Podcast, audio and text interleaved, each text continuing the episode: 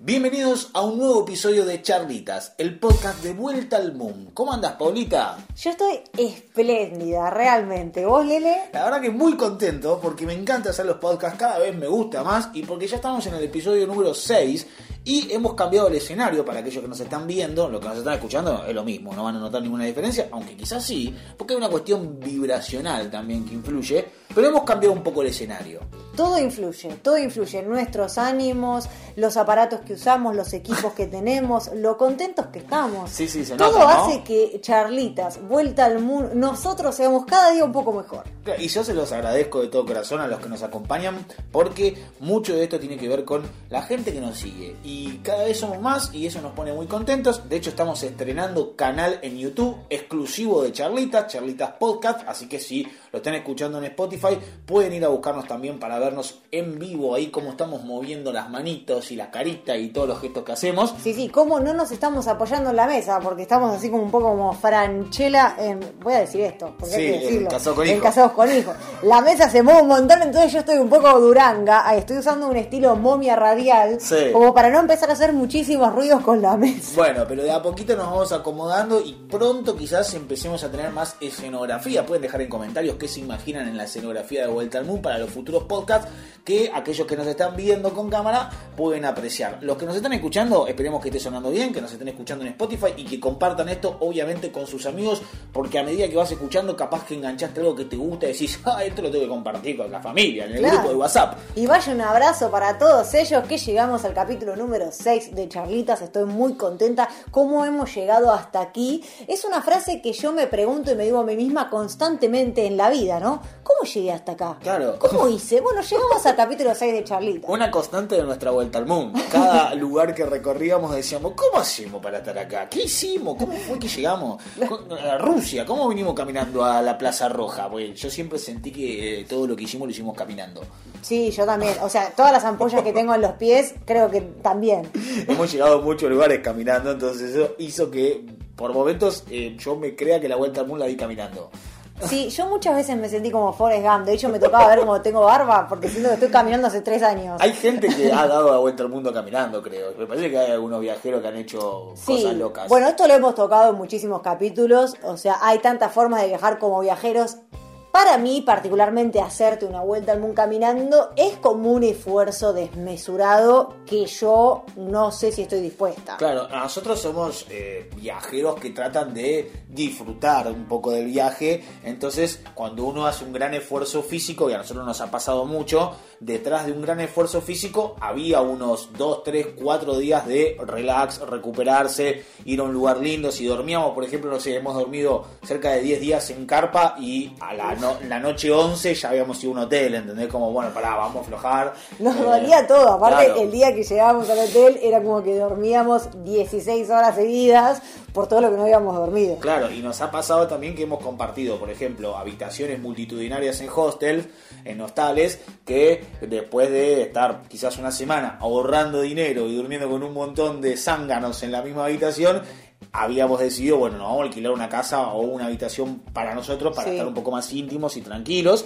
Y lo mismo nos ocurría con, con las instalaciones de esos lugares, Sí, ¿no? sí, y hay un factor determinante para mí en las habitaciones compartidas, que es cuando está el baño adentro de la habitación o afuera. Exacto. Que cuando está adentro me parece una aberración, Sí. me parece una especie de tortura para todos los que vamos a compartir esa habitación, que somos gente que no nos conocemos y que tenemos que convivir con ruidos, olores de otras personas adentro, ¿no? De un cubículo, No ya da, voy a decir, porque la habitación se transforma en un cubículo, Sí, por más grande, sea grande, claro. por más grande que sea, si hay 20 personas adentro de esa habitación, es lo mismo que estar en un tupper con alguien que se está cagando. Cagando y tirando Sí, pedos. sí.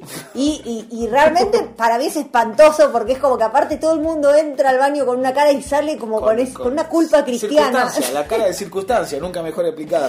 De Eh, no sé qué se escuchó, se- todo se, se escuchó todo. que muchas veces los hostales te venden como la habitación en suite con baño privado, pero claro, si eso es para una pareja, bueno, joya, buenísimo, pero si eso para 20 tipos, y incluidas mujeres y hombres, todos, es un montón. Para, que la pareja aparte tiene que estar consolidada, ¿eh? Sí, sí, sí, Porque sí, de hecho hasta nosotros al principio en los primeros hoteles, cuando teníamos una habitación muy chica, con un baño muy chico, que de pedo tenía puerta, o sea, porque nos ha pasado baños sin puerta también. Sí, nos ha pasado. Sí, obvio. sí. Ah, de hecho una vez yo me, me intoxiqué en una habitación de baño sin puerta. Sí, sí, sí. Eh, Ahora vamos a profundizar en esas Claro, historias. bueno, y en esos momentos también es muy difícil, porque vos te estás haciendo como la princess. Está bien que estamos todos deconstruidos, ¿no? Pero igual, vos Más querés mantener así como un halo de, de femme fatal. Y no se puede. no se puede, porque el cuerpo es el cuerpo, la natura es la natura, ¿entendés? Exactamente. Y eh, bueno, yo quiero decir con todo esto que eh, por favor los hostels si van a construir una habitación compartida no hagan el baño adentro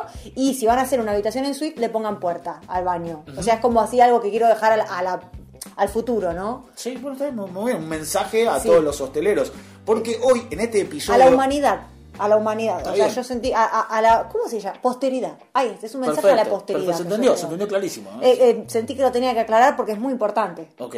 En este episodio, hoy vamos a hablar de baños. Sí, nos han pedido mucho que hablemos de los lugares donde hemos apoyado las nalgas a lo largo de nuestra vuelta al mundo. Y digo apoyar las nalgas como una manera simbólica y metafórica. De representarlo. Claro, muchas veces ni siquiera hemos llegado a tanto. No. Así que hoy, bienvenidos y bienvenidas a un episodio muy escatológico, quizá muy pedido, en donde vamos a tratar de contarles que no todos los baños en el mundo son iguales y a pesar de que quizás hay cosas que compartimos con personas de distintas partes del mundo, hay culturas que se entremezclan y que terminamos pareciéndonos mucho quizás a alguien que vive en la otra punta del mapa, en, los en la cuestión de baños no siempre es así.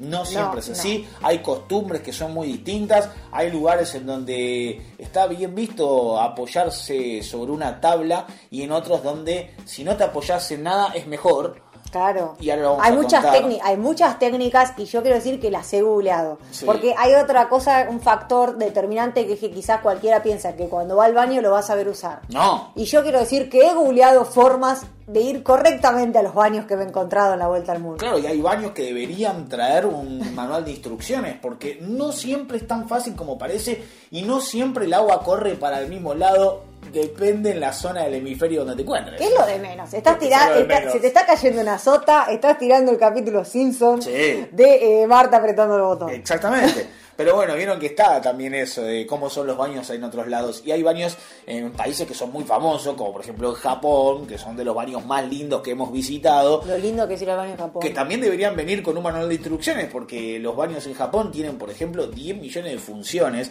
en donde tirás la cadena, el botón para que se vaya todo, y con la misma agua reciclada empieza a cargarse la mochila del inodoro y te puedes lavar las manos porque tiene como una canillita en donde to- todo funciona perfecto, Japón, y además la tabla está calentita para el invierno, donde le puedes ir subiendo o bajando la cantidad de grados que tiene la, La, tabla. temperatura, es la temperatura. o sea, lo que nunca te pasa en Japón es eso que te levantás a la mañana, medio que está fresco el ambiente. Obviamente vas al baño y cuando te sentás como que pegás ese doble saltito. En Japón no pasa. ¡Ay, que está fría la tabla! Claro, en Japón no sucede porque la tabla está calentita, es realmente un trono. Eh, Creo que de todos los baños que hemos estado en el mundo, El es al único trono. que yo voy a llamar trono. Game of Thrones. Sí, sí, y que está calentito, da para quedarte ahí un montón de tiempo. Algunos profesionales del sueño en el inodoro, como yo, que quiero decir que yo me quedo dormida muchísimo en el Sí, inodoro. y ni que hablar si vas con el celular, con el móvil a mirar cosas por internet, te puede quedar a vivir. Sí, en Japón te puedes echar una buena siesta. Yo he llegado muy tarde a muchos trabajos. Por porque dormirte en el baño. vos bien lo sabés, que había veces que Lele me tenía que despertar porque, eh, imagínate, todo esto me pasaba en una tabla fría. Que yo iba, me sentaba a tabla fría y me dormía igual. Claro. En Japón te podía pegar 12 horas de corrido, sentada en el inodoro, durmiendo. ¿Recordás algún otro baño que te haya eh, causado placer, digamos, dentro de la vuelta? Que hayas dicho, qué buen baño, ¿eh? La Claro, tenemos- como que ganas de ir al baño. Sí, yo recuerdo uno en Polonia, cuando alquilamos una casa que estaba muy buena, que tenía muy buenas instalaciones y tenía como una especie de, de, de puertita, que como que estaba todo muy muy prolijito, como... No, no- no En es- Dansk, eh, ¿sí? En Dansk, sí, que es una zona... que, bueno, le, le llaman la, la Venecia polaca, ¿viste? No, el Ámsterdam. Esta era el. Ámsterdam, El Ámsterdam, polaco. Todo lo que tenga No se puede canales. fumar porro, güey. No, no. Todo lo que tenga canales este, es muy asociado a otras ciudades de Europa famosas como Venecia y Ámsterdam. En este caso era la Ámsterdam de Polonia, que tenía un baño muy prolijo, muy hermoso, muy, muy acomodado, que, que daba gusto ir. Ah, tenía un ventanal también. Tenía un ventanal que incluso eh, si corrías un poquito la cortinita podías ver el paisaje, o sea, era, daba gusto estar en ese baño. Pero creo que son contados los baños donde le hemos pasado bien. ¿Sabes? ¿Sabes que me estoy acordando de Ventanal? En Bangkok nos pasó Bangkok. que alquilamos también una habitación muy grande, como con un baño, que Sí. estaba todo vidriado. Sí. El tema es que el baño estaba vidriado y daba directamente a una obra en construcción que estaban trabajando, no sé, 50 personas, o sea, era muchísima gente construyendo la obra Y a todo, una... todo el día. Sí, a una velocidad que nunca comprenderán, porque realmente iban rapidísimo. Sí, sí, sí. Y eh, lo que pasaba era que el ventanal daba la obra y estaba toda esta gente eh, enfrente nuestro, como casi adentro del baño con nosotros. Claro. Era como, bueno, no sé, qué sé yo, no me mires. No, claro, traten de no mirar, chicos, pero bueno, imagínense, están viendo una señora sentándose en el baño, eh, llama la atención. Lo que tiene es que hemos estado en 10 millones de lugares, porque creo que hemos recorrido muchos más baños que países o que ciudades, ¿no? Porque nos íbamos mudando muchos y cada lugar tenía lo suyo. Claro, todos los viajeros cuentan los países, contá los baños. Contá los baños si tenés Contá los baños. ¿eh? Y la realidad es que hemos tenido muchas experiencias, algunas buenas, otras no tan buenas, algunas discretas, otras realmente muy exageradas Sin que, que- alguna. daban. Este, por ejemplo, todo esto comienza cuando nosotros salimos de Argentina, el primer país que, que cruzamos fue Uruguay, pero después volvimos, después fuimos a Chile, hasta ahí todo bien. Cuando pasamos a Bolivia, sentimos realmente un choque cultural, vamos a decirlo, eh, porque para nosotros era muy novedoso muchas cosas como por ejemplo ir a un salar, un desierto de sal, todo cubierto por sal, todo blanco, blanco, blanco, en donde las casas estaban construidas también con sal.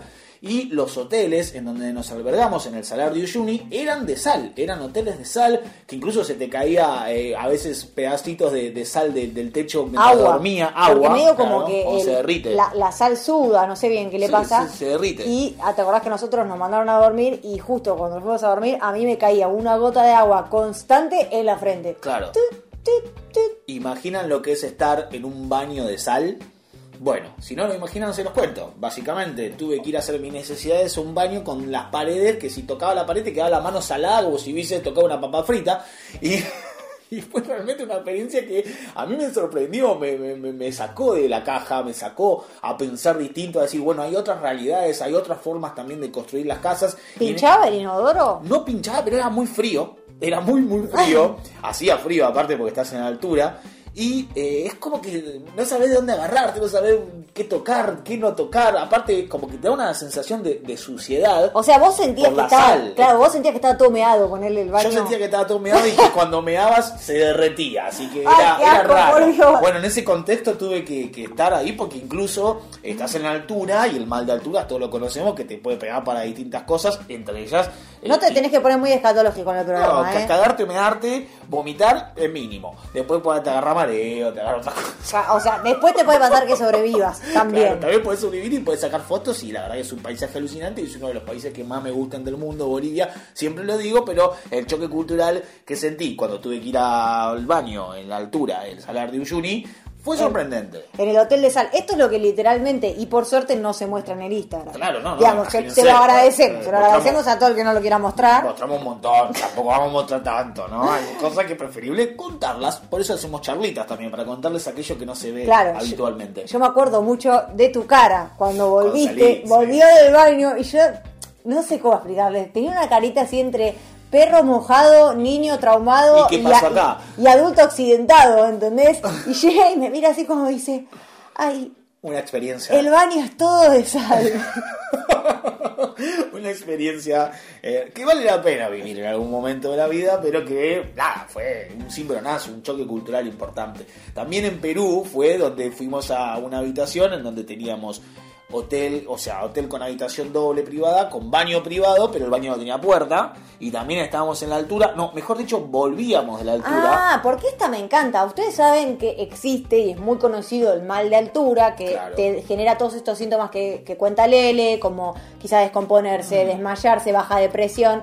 Bueno, medio que, que te pega fuerte. Y también está el otro síndrome, que es el que me agarró a mí, que es después de pasar cuatro meses viviendo en altura, estuvimos viviendo casi cuatro meses a 3.000, 4.000 metros de altura. Muy alto. Cuando bajamos a la costa en Perú, llegamos a la playa, a mí me agarró el síndrome al revés. Sí. ¿Te Sí, acordás? Sí, sí, sí. Estamos en el desierto de Ica, al norte de Perú, y eh, la puerta del baño no estaba, digamos, no, no había puerta de baño. Era toda una habitación muy bonita, un hotel muy lindo, pero no tenía eh, baño con puerta. Y ahí es cuando nosotros nos consolidamos realmente como matrimonio, porque eh, a mí me agarró todo el síndrome eh, de la vuelta a, mm, a la altura, descompuesta, a la llegó altura normal. Aún así, llegó descompuesta, pero No. esa descompostura que estás todo el día en el baño. Vamos a llamarle el síndrome del nivel del mar. Me agarró el síndrome del nivel del mar después del síndrome de la altura. Y bueno, me pasó de todo, como por tres días mi cuerpo estuvo depurando sin puerta. Sí, y yo ahí, al lado, digamos, básicamente. O sea, esas cosas pasan. Es como dice Paulita, cuando la pareja está consolidada, bueno, hay cosas que se entienden. A ver, es humano. Errar y cagar es humano.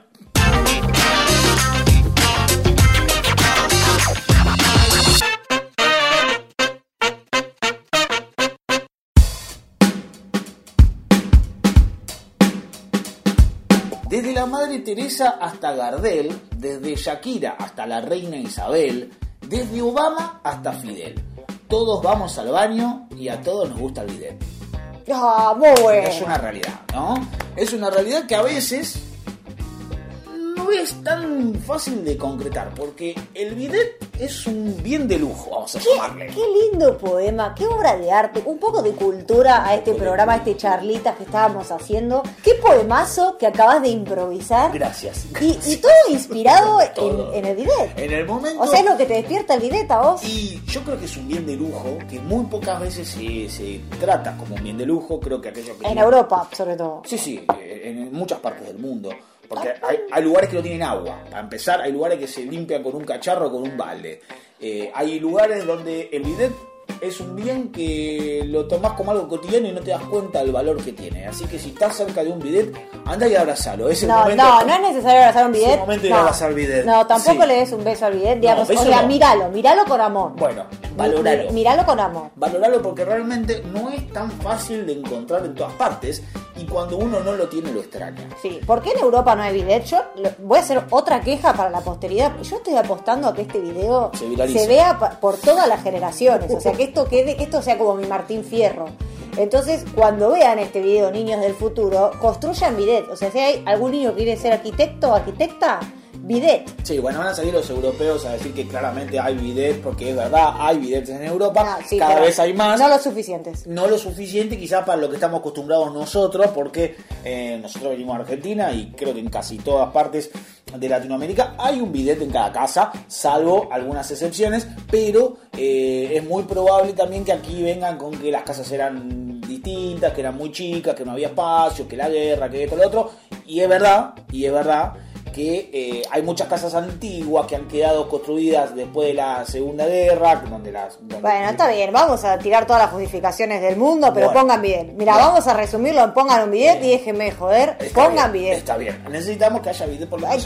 tiene que haber bidet. Nosotros hemos hecho un cambio de casa aquí en España y pasamos de no tener bidet en una- un edificio que evidentemente era construido en la posguerra a uno que sí tiene, que eh, creemos que es un poco más moderno, lo que nos cambió totalmente la vida. Yo todas esas caras de felicidad que estaba poniendo son precisamente porque tengo bidet y es algo que, que me cambió en los días. Sí, Este, realmente es una sensación hermosa. Pero también, yo quiero decir que todas las cosas que nos han pasado en los baños no fueron solo eh, con bidets, con inodoros, ¿no? Le estamos contando como toda una parte en la cual también está involucrado como el físico, ¿no? Sí, no. La parte de que te agarra así como la emergencia. Pero también tuvimos situaciones externas. Ya vamos allá a las duchas o al, o al lugar común, al lavabo. Que también vamos a hablar de eso porque los baños no siempre eh, son inodoros, ¿no? Obviamente. Estamos hablando de bañitos ahora, ¿no? Que la parte, digamos, la básica, la básica, donde ir a hacer la necesidad. El vanitori solamente donde lavarte las manos, ¿no? Porque la palabra vanitori me parece fantástica. ¿Vos sabés qué es un vanitori? Mira, a mí me suena, pero no sé bien qué es. Yo creo que el vanitori es donde te vas a, a lavar las manitos. O sea, si nos están escuchando por YouTube, Puede déjenos ser. en los comentarios si el vanitori es efectivamente es como un lavabo, pero lo decís como suena más francés, ¿me entendés? Claro, bueno, lo que pasa es que Vanitori. el, el baño es algo muy francés y de hecho creo que en cada país de Latinoamérica sí se distinto. Hay lugares donde se le dice lavabo, aseo, em, baño, toilete, o bueno, esa es la traducción. Ahí, no, ahí la tenés que, ahí le tenés que meter francés. Toilet, Toilet. el toilet. El toilet. Ah, Cuando, vos vas a un restaurante, por ejemplo, que estás caminando por la calle y te estás meando y necesitas que te presten el baño, ¿qué tenés que decir? ¿Hay el toilet? ¿El toilet? Claro, o sea, esos son el momento que vos tenés que tirar algo así como el perfil francés. Ah. Como para que piensen que vos no vas a ir a hacer una tragedia al baño, sino que realmente te vas a ir a retocar el maquillaje. Ah, está bien, no así, porque los franceses dicen que no cagan. El tema de los bidets también va cambiando a lo largo que uno va avanzando por el mapa, porque por ejemplo, nosotros lo conocemos como un artefacto emplazado generalmente al lado del inodoro, pero en Asia es una manguerita. Hay lugares de Asia que tienen como una manguerita conectada a una canilla y que tiene como un ganchito, como una especie de pistolita, que es muy práctico. Es un gran quiero decir. invento, quiero, es fantástico. Es muy bueno eh, y, es, y es directo, es un chorro directo, no hay que andar desperdiciando agua, es en el momento preciso y Sí. siga así a la molina. Te deja ahí porcelana. Siga, claro. Eh, está bueno. A mí me gustaría, si en algún momento tengo la posibilidad de construir mi propio, mi propio baño, algo que todavía no, no Vos, va que- a pasar. vos, porque- vos querés hacer como los virales esos que construye la pileta y va, va a estar Lele construyendo su propio Sí, baño. no, con tener una casa, digamos, y decir, bueno, este es el azulejo que elijo, eh, cosa que hoy no pasa porque soy mochilero, Ah, pero nómada y, y millennial, sos y millennial, millennial, digamos, lejos de todo. Escuchame, este es un mensaje que es también para la posteridad, pero para vos. Eh, te agarraron tres crisis, lo más probable es que nunca tengas tu casa propia. Bueno, Muchas gracias. No, muchas gracias. Es un mensaje de aliento también para muchos millennials que nos miran, pero no importa porque no viene al caso. Lo que Pero- digo es un ideal de poder tener una manguerita, ¿no? De decir, bueno, si yo pudiera tener una manguerita, mirá con lo que sueño, pobrecito, con una manguerita nada más. Pero Yo te la voy a comprar. Está bueno, Te- ¿viste? vamos a conseguir una manguerita. Porque para el vos, tema ¿sabes? del lugar es una excusa, como decía Paulita, dice, los, los europeos dicen, no, porque las casas viejas no tenían la posibilidad de construir un bidet porque ocupaba espacio en el baño y los baños eran pequeños. Bueno, una pistolita, ponele una manguera como hacen en Vietnam, que la verdad que a mí me parece que en Vietnam eh, la hemos pasado bárbaro. Los baños Sí. eran baños muy humildes, muy austeros, minimalistas te diría, pero con Con manguerita. Con, manguerita. Hmm. Claro, no estaban excedidos de minimalismo, digamos. Porque No, no, tenían lo necesario. Lo justo y, y Claro. bien, bien utilizado. Lo mismo pasaba en Camboya, en Malasia. En todo Asia, en China casi también. todo sudeste asiático. No. No me acuerdo China. China es No, un no. mundo aparte.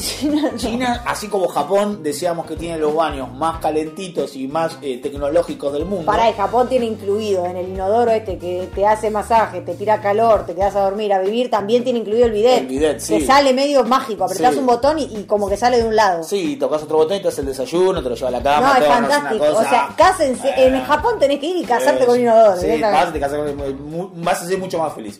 La cuestión es que en China la cosa rotundamente, porque claro, estamos hablando de los grandes países asiáticos, eh, en donde tienen muchas costumbres propias, mucha cultura milenaria, eh, tradición imperial, y son cosas que para nosotros son realmente muy diferentes y son choques culturales. Cuando llegamos a China nos dimos cuenta que prácticamente no existen los inodoros, directamente no hay inodoro. Lo que hay es letrina, o lo que se conoce como pozo ciego, donde está dibujado el lugar donde ponen la patita y hay que agacharse de una manera muy precisa que solo los asiáticos pueden, porque cualquier occidental que vaya a un baño chino o a un baño asiático se quiebra, se Claro, quiebra en el sí. momento que se quiere Sí. agachar porque es una pose muy propia de ellos. Lo que nosotros queremos decir y remarcar es que es muy importante ir a China haciendo yoga, gimnasia artística, ejercicios de elongación cuatro meses antes por lo menos, porque después, si no, uno no puede ir al No, baño, muy te- o sea, las rodillas terminarán Sí, arruinadas. estreñimiento, constipación y cosas.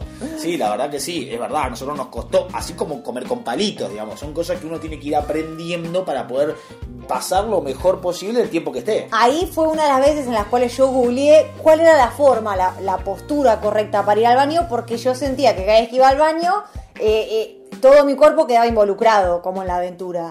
Y eh, No quisiéramos ahondar No, o sea, eran cosas que pasaban porque lo que te digo, te agachás, te duele Sí, la sí, rodilla, sí. te duele la espalda, medio que te querés agarrar de un lugar, te No, caes. no, tal cual, o sea, te pasa de todo cuando estás yendo al baño. Entonces yo googleé, dije, pero para, ¿cómo carajo tengo que hacer yo para ir al baño y que eh, no terminar yo entera como Adentro del en el- pozo. adentro del baño? Y sí, sí. Y lo googleé, al final no lo aprendí, entonces cada vez que iba al baño me tenía, me duchaba tipo cinco veces por día. Claro, tanto, tanto, menos mal que existe Google, ¿no? Pienso. Menos mal que existe Google, que muchas Mirá. nos ha sacado de muchísimos apuros inimaginados algunos. Sí, sí. Eh, este, a ver quién se anima a mostrar su búsqueda de Google, porque las mías son realmente de Sobre- una humana con inquietudes humanas. Está bien, Bueno, sí, realmente. ya lo dijimos, desde Obama hasta Fidel. La cuestión es que eh, es toda una experiencia, porque muchas veces los baños en, en Asia están mezclados con las duchas. Entonces, a lo mejor mientras este estás sentado en el inodoro te puedes estar bañando. Ay, o sea, sí. todo, el mismo, todo en el mismo movimiento, digamos, ¿no?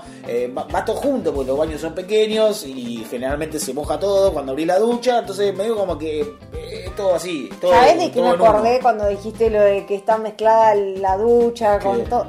Me acordé de un baño cuando estábamos en Yangon, en Myanmar, que Sí. estaba, eran mixtos Sí. y que eh, hubo una mañana que yo me levanté como a las 6 de la mañana y abrí la puerta y me encontré con un chino en pelotas. Entonces yo me acuerdo que entré al baño y estaba el chinito en pelotas y no da, chicos, un poco de código, porque Sí. si vamos a compartir, no, Una lipeta, llevate un Sí, calzoncillito. claro, boxer, un poco de prudencia. Que en este baño salía mucho nudismo voluntario e involuntario. Claro. Porque me también acuerdo que ese día que hubo una cara, noche, oh. claro, yo me fui a duchar y yo eh, no puse la traba. Pero a ver, cuando te estás duchando, claramente se, cuando se escucha cuando hay una ducha prendida, sale vapor, cosas Sí, que pasan muy cuando se naif, muy duchando. inocente de tu parte en un hostel de baño mixto y compartido. No, pero también hay que decir que no había nadie, salvo el chino que vive en pelota, estábamos nosotros Sí, dos un y una chica vacío, más. era un hotel o sea, era un hotel que había muy poca gente, pero lo que sí había era un adolescente, que no sé si era el hijo de los dueños, que sé Sí, yo, tipo sí, 15 sí. años. Sí, era de la familia que no se estaba Él, quedando. como curioso, también la adolescencia, la, la de todos, ¿no? Fuimos curiosos con la adolescencia, pero para mí se excedió y yo me estaba duchando realmente.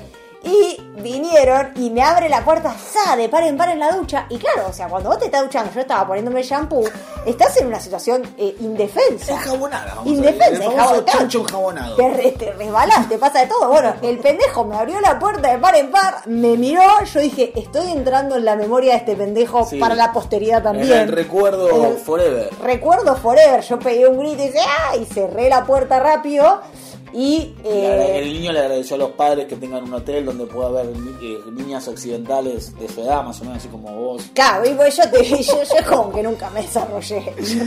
Así que sí.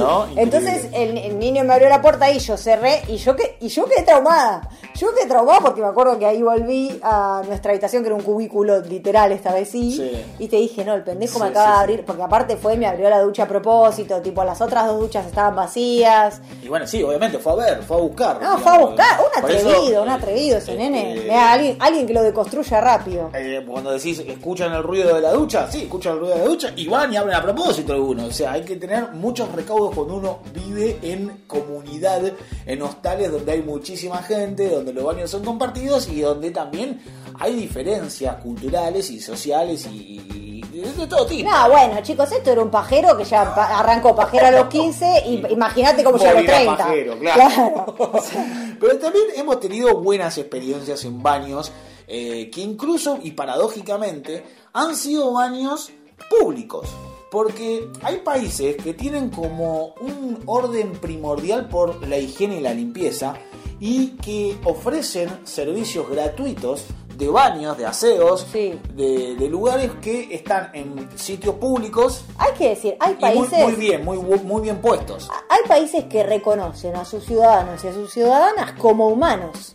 Porque la verdad es que a mí me parece ridículo Ya es mucho pedirle, para el sí, siglo que, en todo el resto del mundo no, exi- no haya baños. O sea, todos los países tendrían que tener baños públicos de acceso gratuito o, si no, muy económico en los lugares para públicos. toda la población. En los porque- lugares abiertos, sí. Sí, porque eso de entrar a un bar a pedirle, disculpa, me prestás el baño, algo que a los viajeros, sobre todo a los mochileros, nos pasa muchísimo. cuando Incluso cuando te vas de vacaciones y haces un tour por alguna ciudad europea, por, digo, por decir, tenés que ir a, golpe- a golpear la puerta de un baño que lo más probable es que encima no te dejen entrar porque no, tenés que ser cliente, tenés que consumir. O pagar en un shopping. No, para, bueno, para mí Europa es un buen ejemplo eh, de por qué no hay baños en la calle. Y de hecho, también hay que decirlo, que existen baños para hacer pis, pero para hombres. O sea, las mujeres estamos siempre en offside, como te ta- o sea, es como si fuese un pecado estar meándote, que es lo más normal del mundo, porque Sí. aparte somos 70% agua, Sí. y no hay lugar donde Es cierto. es nadie, cierto. ir, ir a dejar sus cositas. Ahí también uno. una queja, ahí tenemos una queja para la posteridad, para que esto si, si, si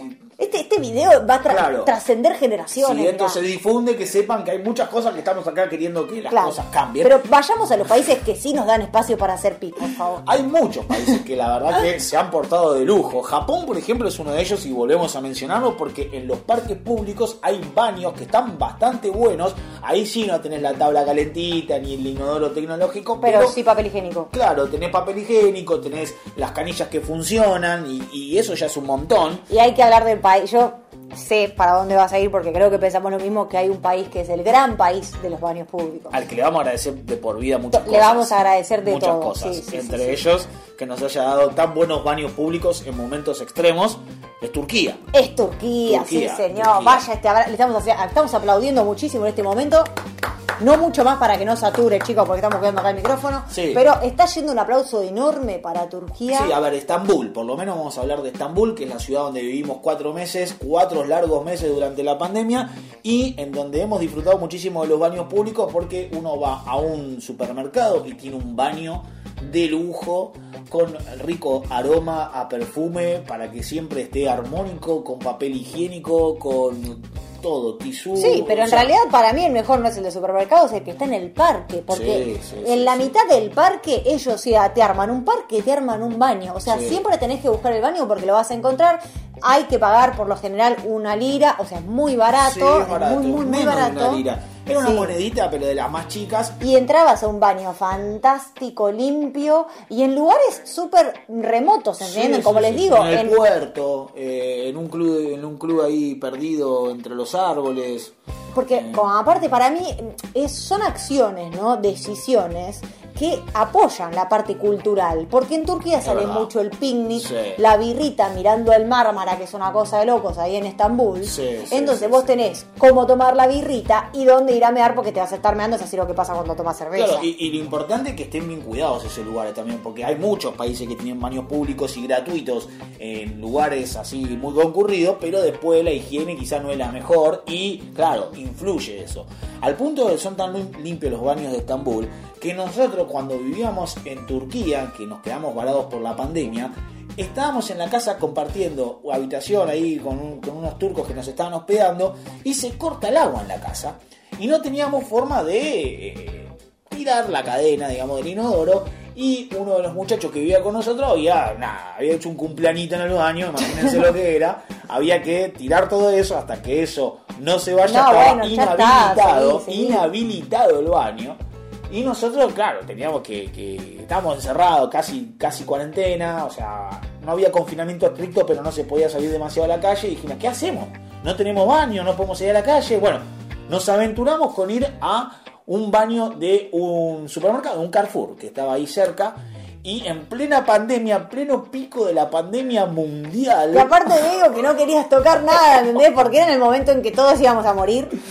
Medio que estamos. No para de suceder, pero estábamos. El mundo es así. era como el primer momento de, de vamos a morir todos y todos Sí. creyéndolo fuerte. Y entonces era como que no queríamos tocar nada y era como estamos yendo a un baño público. En de, un plena pandemia. de un hipermercado en plena pandemia. Pero bueno, no quedaba otra y así fue como aprovechamos la gentileza de esos baños tan bien cuidados en Estambul para subirnos el barbijo y bajarnos los pantalones. Igualmente, también creo que estamos perdiendo de vista lo que son las cualidades arquitectónicas de los baños Ah. y lo que yo creo que muchas veces le pasó a la gente que nos está oyendo, que nos está mirando, que es quedarse encerrado Uh, o encerrada en el baño. sí, ¿Qué sí, es ese sí, momento en el cual cae la gota fría? Decís, ¿cómo salgo de acá? Es un, es un lugar donde siempre cae la gota fría en el baño, o sea, por X, por, por X o por, o por B, ¿cómo Sí, es la frase? sí por, es por X o por B, pero para mí es porque siempre está ese miedo de que no te escuche nadie. Como me quedé encerrada en el baño, nadie me va a escuchar casi nunca. Bueno, ahora puede ser que tengas el teléfono, pero si no tenés el teléfono o no tenés forma de comunicarte, te agarra Sí. la desesperación. No, suelen ser búnkeres a veces los baños y no hay señal también, ¿no? No hay señal, sí, y eh, a mí me pasó. ¿Qué pasó? A mí me pasó, yo no sé si te acordás. Por suerte yo estaba en un estado físico cuando arrancó la vuelta al mundo. Ah, que te quedaste encerrada. Claro, Ah. yo- fuimos a comer a un lugar fantástico, sopa de maní, que lo voy a recordar por siempre porque estaba riquísima la sopa de maní en Bolivia. Eh, entonces había como un salón muy grande Era un salón muy grande donde se comía el salón comedor y el baño estaba como alejado, comunicado por un puente literal. Sí, o sí, sea, estaba sí, muy lejos de Ya donde recuerdo, él estaba. recuerdo. Entonces yo voy al baño y me acuerdo que el baño tenía una puerta que tenía un espacio muy chiquito abajo, era muy alta. Bueno, nada, voy al baño, qué sé yo, y cuando quiero abrir la puerta, trabada, pero trabada mal. Y yo no la podía abrir, no la podía abrir. Y dije, bueno, le doy una patadita, pero yo no, tampoco tenía mucho espacio para maniobrar. Le doy una patadita, no pasó nada. Ah, para una patadita calza como 40, o sea, rompió Chicos, todo. yo calzo 38, Ah, ¿sí? bueno, disculpa. Bueno, no, no, por Está bien, favor. está bien, está bien. Eh, bueno, entonces yo le quise pegar con mi pie, que puede ser de 38 o de 40, a la puerta. No lo pude abrir. Dije, bueno, listo, lo voy a quedar acá. Entonces empecé, bueno, pe- pegué un par de gritos, qué sé yo, no pasó nada, pasan 10 minutos, Lele no se hace cargo de mí. No, lo que pasa es que salió disparada al baño, tardaba en volver y claro, yo estaba esperando que vuelva y dije, o sea, vale, con está- razón salió disparada. Vos llegas por la cuarta sopa de maní, mira. Bueno, entonces es en ese momento en el que decido que me posea, ¿no? Digo, no hay ninguna araña que me venga a picar ahora, pero yo voy a hacer Spider-Man sola porque vi que había un espacio entre la puerta y el techo más grande que el que había entre la puerta y el piso, que aparte siempre está la posibilidad de que esté tomeado. Niquita. Entonces, claro, la Nikita. Y no sé cómo, porque también me lo pregunto y no sé cómo. Trepé, puse los pies obviamente en el inodoro, otro pie puse en donde se apoya el papel higiénico, puede ser que lo haya hecho pija o no, Sí, no me se acuerdo. rompió, se rompió, vamos a Sí, decirlo. puede ser que se rompió, no me poquito. acuerdo, pero me apoyé ahí, creo que también me apoyé en la mochila del inodoro y no sé cómo hice y trepé y en un momento yo quedo trepada arriba así como mirando el horizonte medio, eh, la escena Empoderada, final del jorobado de. Notre Dame cuando él está ahí en París. Bueno, yo estaba ahí. Estaba parada mirando así como el futuro, diciendo, a ver si Lene me ve acá arriba, cómo me estoy escapando. Bueno, no me vio. Y después llegó el momento de pegar el salto, porque lo que pasa cuando vos estás en la altura es que el golpe, la caída duele más. Sí, sí. Entonces yo estaba muy alta. Y nada, me tiré ahí medio que caí para el orto, pero caí medio que...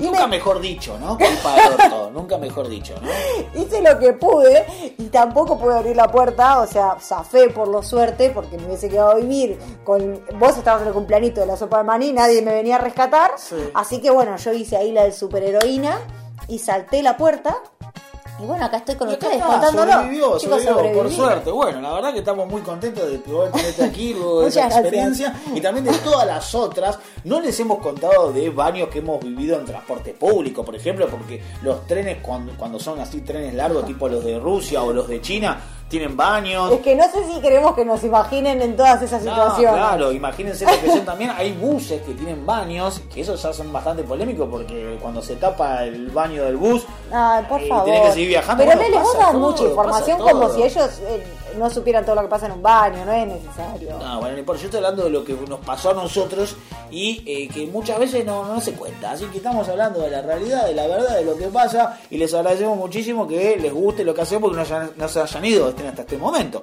Eh, pero por supuesto pueden dejar en comentarios cuáles son sus experiencias en baños, qué baños les han gustado, qué baños no les han gustado. Hay baños malos, hay baños buenos y hay baños decentes que yo la verdad que los agradezco, los baños, los decentes, digamos, los minimalistas, Claro, los, eh, los- los que duchita y pistolita. Estamos en busca de dos experiencias, la experiencia gloriosa y la experiencia catastrófica. Nos pueden dejar las dos en los comentarios. Y si nos están escuchando por Spotify, nos pueden buscar en Instagram y mandarnos un directo arroba vuelta al moon o mandarnos un mail. Nos encuentran en todos los lugares como vuelta al moon y cuéntenos sus experiencias gloriosas y trágicas en los baños. Sí, sabemos que hay mucha gente que le están gustando cada vez más las charlitas, así que si no están suscritos a este canal, aprieten el botón de suscribirse y por supuesto activen la campanita para recibir notificaciones cada vez que hagamos estas charlitas y nos encontraremos en la próxima, así que también pueden comentarnos ahí cuáles quieren ser los temas que toquemos, ¿no? Cuáles pueden ser, ¿no? A- a- avisen. Así avisen que es, lo- lo hay charlitas para rato. Gracias por acompañarnos.